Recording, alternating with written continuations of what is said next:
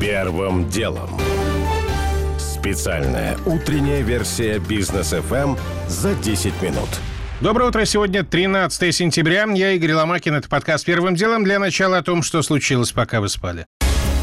Черный ящик найден на месте крушения самолета Л-410, который потерпел крушение в Иркутской области. Об этом сообщает ТАСС со ссылкой на прокуратуру. Воздушное судно разрушено полностью. Самолет упал вчера вечером. Погибли 4 человека, пострадали 12. Из них 11 в больнице, в том числе один в реанимации. Пока среди версий отказ техники и ошибка при пилотировании в сложных погодных условиях. Пилот говорит о сбое в системе навигации. Губернатор Иркутской области Игорь Кобзев сообщил, что семьям погибших при крушении самолета вы выплатят по миллиону рублей. Семьям, где мужчина является единственным родителем ребенка, рожденного суррогатной матерью, тоже будут выдавать мат-капитал. Как пишет «Известия», Минтруд разработал поправки в законодательство, которые должны заработать со следующего года. До сих пор мужчины, чьи дети появлялись от суррогатных матерей и были признаны единственными родителями, денег не получали, но КС признал такую практику незаконной. Москве сейчас по-прежнему не хватает порядка 200 тысяч мигрантов, заявил известием вице-мэр Москвы по вопросам экономической политики Владимир Ефимов. По его словам, нехватка трудовых ресурсов приводит к тому, что работодатели, в первую очередь это застройщики, перекупают сотрудников друг у друга, из-за чего растет стоимость их услуг. Вице-мэр выразил надежду, что в ближайшее время ограничения на въезд мигрантов в Россию будут смягчаться. Компании с мировым именем обманывают российские госорганы при предоставлении данных об утилизации товаров в упаковке, заявил в интервью РБК глава Минприроды Александр Козлов. По его словам, они это делают не стыдясь, но все видно по их отчетам. При этом уже с нового года в стране правила такой утилизации ужесточаются. Если производители товаров в упаковке не создадут мощности по их утилизации, то пусть платит экосбор. На государство на эти деньги построит мощности, сказал Козлов и добавил. Мы ощущаем на себе разное давление, в том числе с использовании медиа. Но эта стратегия, она должна реализовываться. Конец цитаты. Первым делом. К основным темам. Начнем с хороших новостей. Когда у нас была ночь, Даниил Медведев впервые в карьере выиграл открытый чемпионат США по теннису. Причем в финале он победил серба Новака Джоковича. Это большое событие не только для Медведева лично, но и для всего российского тенниса. Последний раз наши выигрывали в турнирах «Большого шлема» 16 лет назад. И это, кстати, досадный сбой в карьере сербской первой ракетки мира. Слово Ивану Швецу. Итог невероятный. 4-6, 4-6, 4-6. Джокович так и не смог собрать календарный шлем. Для Медведева это первая вершина такого уровня, при том, что 25-летний россиянин взял уже 13-й титул ATP. Его игра сегодня выше всяких похвал. Выходы к сетке и удары с лета. Филигранные по точности попадания под линию. Очень умный и качественный теннис. После триумфа в 2006-м Марии Шараповой наш спорт долгих 15 лет не мог покорить американские корты. В ночь на понедельник Даниилу Медведеву это удалось. Свою победу Даня посвятил трехлетней годовщине свадьбы с любимой женой Дашей. Сам Медведев после победы признался, кстати, что не успел подготовить подарок жене на эту дату, поэтому и пришлось выиграть. При этом Медведев назвал Джоковича величайшим игроком в истории тенниса и извинился перед болельщиками серба. Тот, впрочем, назвал победу россиянина заслуженной и выразил надежду на новые встречи с ним в финалах. Первым делом. Следы этиленгликоля, вещества, обладающего токсическим и ядовитым действием, найдены в крови погибших 61-летней москвички и ее 15-летней внучки. Об этом сообщил источник РЕН-ТВ. Согласно открытым данным, этиленгликоль – двухатомный спирт, слегка маслянистой консистенции, сладковатый на вкус и прозрачный на вид. Его применяют как компонент тормозных жидкостей и антифризов, в составе для мытья стекол, в качестве компонента крема для обуви и даже в крионике. Попадание в живой организм может привести к смерти. А госпитализации сразу трех трех человек из одной семьи с симптомами отравления стало известно в пятницу, выжила только мама девочки. Сначала появилась версия, что виной всему может быть арбуз, купленный в магазине «Магнит» на совхозной улице. Однако на следующий день в больницу попали еще семь жителей того же подъезда, но они арбузов не ели. В итоге магазин закрыт, все обсуждают гипотезу, что на фрукты могло что-то попасть при дезинфекции, а также появился слух, что на бананах в «Магните» видели якобы какого-то экзотического паука. Тем временем специалисты в защите всю субботу ходили по квартирам, собирали пробы поверхности с перил и дверных ручек, изучали вентиляции и сливы в раковинах. После этого появилась еще одна версия о том, что в водопроводе и вентиляции развивается бактерия легионелла. Разные гипотезы по нашей просьбе оценивает врач-инфекционист Илья Акинфеев. Легионеллез – это вообще бредовая идея, а исключал еще с, с первых новостей только. Сразу было понятно то, что это не пищевое отравление, не банановые пауки. Имея вот эти все данные о симптоматике и повышении температуры, прекращение новых случаев, все же здесь имеется место быть токсикологическое отравление. Возможно, даже это были какие-либо газы в плане того, то, что при зачистки от насекомых. При именно таких а, отравлениях химическими веществами повышение температуры тоже возможно.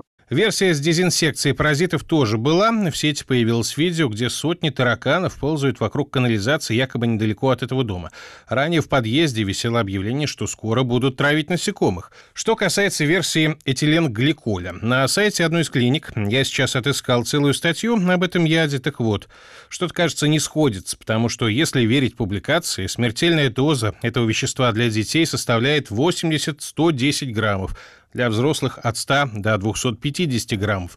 То есть, по идее, этиленгликоль надо было по-настоящему пить. Первым делом. ФБР по распоряжению Джо Байдена рассекретило первый из документов о терактах 9.11. Он датирован 16 годом. Это допрос одного из работников посольства Саудовской Аравии. Из документов, в частности, стало известно о контактах террористов с несколькими саудовскими сообщниками в США. Так, человек по имени Амар Эль-Баюми, работавший на тот момент в Америке с поставщиком оружия в королевство, оказал двум участникам теракта очень серьезную помощь. Не только помог открыть банковские счета, получить номер соцстрахования образование и водительские права, но даже попасть на курсы пилотов, без чего теракт, собственно, был бы невозможен. Расследование дальше не пошло. Агент ФБР почему-то удовлетворило объяснение, что Баюми просто встретил двух земляков случайно в ресторане, и они подружились. Все это накладывается на прежние сообщения о том, что террористы получали некую благотворительную помощь от саудовских фондов, и, например, о том, что у преступников оказались десятки тысяч долларов, которые ранее третьему лицу передала принцесса Хаифа, жена посла Саудовской Аравии в США, принца Бандара.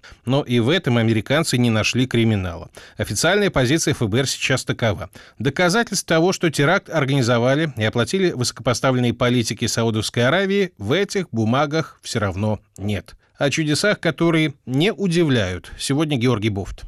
Причин столь снисходительного отношения к саудитам можно назвать много. Начиная с того, что элита США и королевства учились в одних университетах типа Гарварда. Взаимный товарооборот двух стран вроде бы невелик, около 40 миллиардов долларов. Саудиты в третьем десятке торговых партнеров США, немногим выше России. Американские инвестиции в стране скромные 10 миллиардов долларов. Это тоже меньше, чем накопленные инвестиции в нашу страну. Зато Саудовская Аравия главный после Израиля стратегический союзник Америки в регионе. Она играет ведущую ведущую роль в противодействии Ирану. Там расположены аж пять военных баз США. А теперь представим хотя бы на минуту, что фамилии террористов были бы не Наваф Эль-Хазми и Халид Эль-Мидхар, а, скажем, Баширов и Петров. Или что братья Царнаевы, устроившие теракт на бостонском марафоне, получали деньги опосредованно из российского консульства или жены российского посла. А один из сотрудников Рособоронэкспорта, допустим, было бы такое в Америке, помогал Петрову и Баширову получить номер социального страхования, водительские права и еще прикупить оружие. Вы скажете, что это такой же бред, как если представить Обаму, поздравляющего Путина с присоединением Крыма. Однако же мы видим, что в политике нет ничего невозможного. Нашим отношениям с Америкой просто не повезло.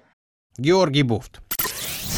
Первым делом. Роскомнадзор заблокировал сайт «Антиджоб» с отзывами о работодателях. Поводом стала жалоба компании «Пикброкер». Ранее на «Антиджоб» были размещены два негативных отзыва о ней. Вот как объясняет позицию компании руководитель отдела юридического сопровождения сделок компании «Пикброкер» Игорь Шнабель. Основным поводом обратиться было указание на то, что наша компания нарушает трудовое законодательство, незаконно увольняет сотрудников, угрожает им. Всю нашу отчетность суд ее исследовал, пришел к выводу, что действительно никаких нарушений не было. Более того, действительно действительно в тот период времени происходили увольнения в Пикброкер. Они были связаны с тем, что наступил период пандемии. Однако все увольнения были оформлены надлежащим образом.